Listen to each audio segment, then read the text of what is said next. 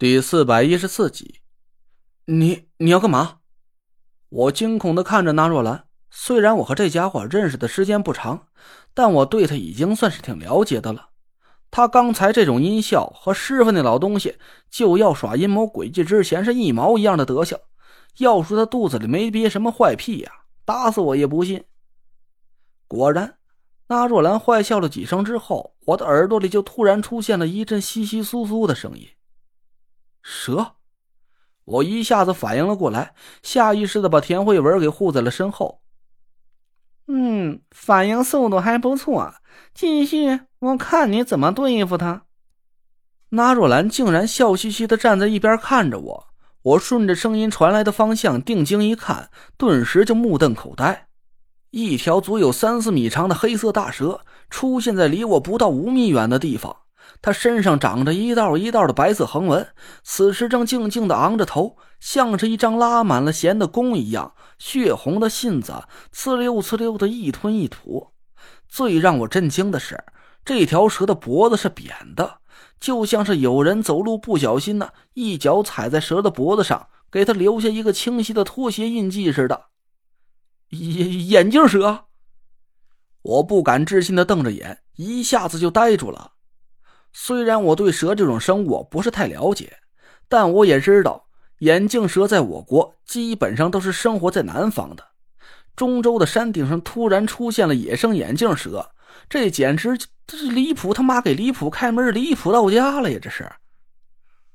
不过我现在也没心思去研究这条眼镜蛇到底为什么会出现在这里，我一动也不敢动啊！悄悄的对田慧文说了一句：“千万别动啊，也不要大声说话。”别怕，有我呢。我很清楚一个基本知识：蛇一般是不会主动攻击人类的，除非他认为自己受到了生命威胁，这才会对人类发起进攻。只要我们就这么僵持着不动，有很大几率可以把这条眼镜蛇给熬走。那若兰好像对我的反应还挺满意的，她似笑非笑的看着我：“小累赘呀，你上学的时候语文学的怎么样啊？”我让他给问懵了，大爷的，这都什么时候了？那若兰那混蛋不想办法对付蛇也就算了，他竟然还有闲心来打听我的学习成绩。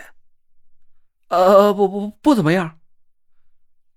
我实话实说，我在前面的故事里提到过，我的大学文凭啊，纯属就是混出来的，离李莹那种真正的学霸差了不止十万八千里。哼。那我就得给你好好上一课了。那若兰拿腔拿调的晃了晃脑袋，一副诲人不倦的样子。我咬牙切齿的看着他，吓得声调都变了。不是你什么意思呀？别闹了好吗？赶紧想个办法把蛇赶走呀！嘿嘿，那是你的事儿，人家才不管。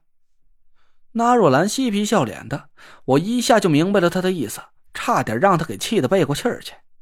原来这条蛇是那若兰故意弄来给我出难题的，怪不得这家伙到这种时候还有心思说风凉话呢。我没好气的瞪了他一眼，说：“这条蛇是你鼓捣过来的吧？”“嗯，猜对了。”那若兰还是舔着老脸点头承认了。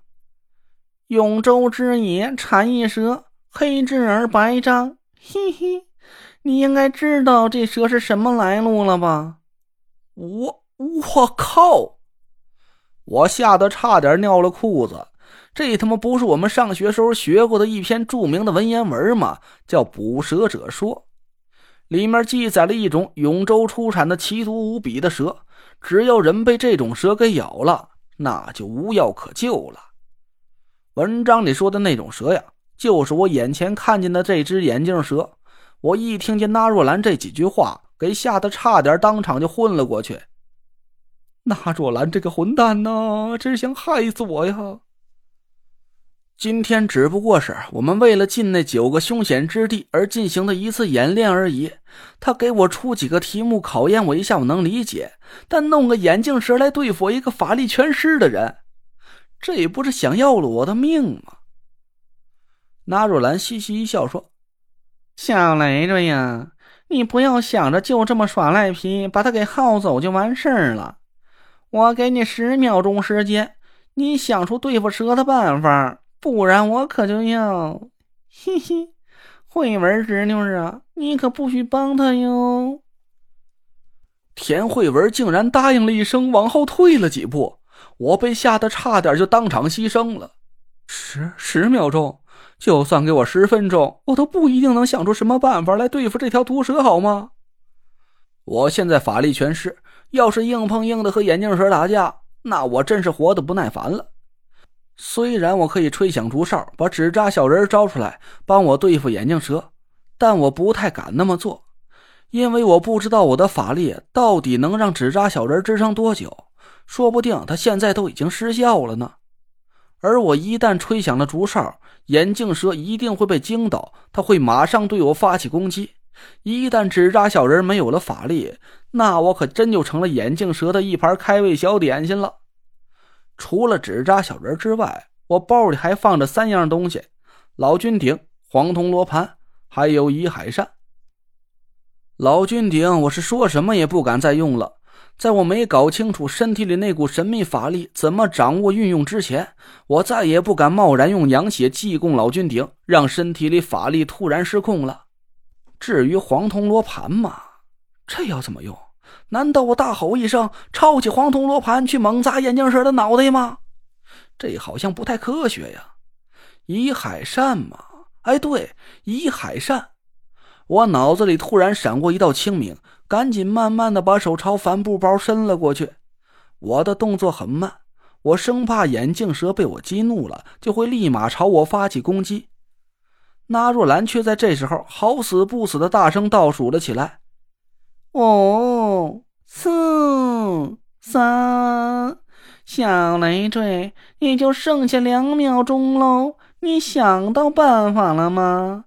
二。”马上就要到时间了，我发誓，等我收拾了这条眼镜蛇之后，我一定拼了老命和纳若兰打一架，哪怕我打不过他呢，也一定要把这口恶气给出了。这家伙实在是太可恶了，我也不敢分神呢，哆哆嗦嗦的把手伸向了帆布包。就在我的手抓到伊海山的那一刹那，纳若兰尖声尖气的喊了起来：“咦！”嘿嘿，时间到了。那若兰不知从哪摸出一只只有一拃长短的笛子来，猛地吹了一声。这笛音很诡异，我们平时听到的笛声啊，都是清脆悠扬的，但他这只笛子发出的声音却尖利刺耳，就和他那尖声尖气的娘炮嗓音差不多。就在这笛声响起的同时，唰的一下。一道黑色的残影在我眼前猛然暴起，直直朝我的脸就飞扑了过来。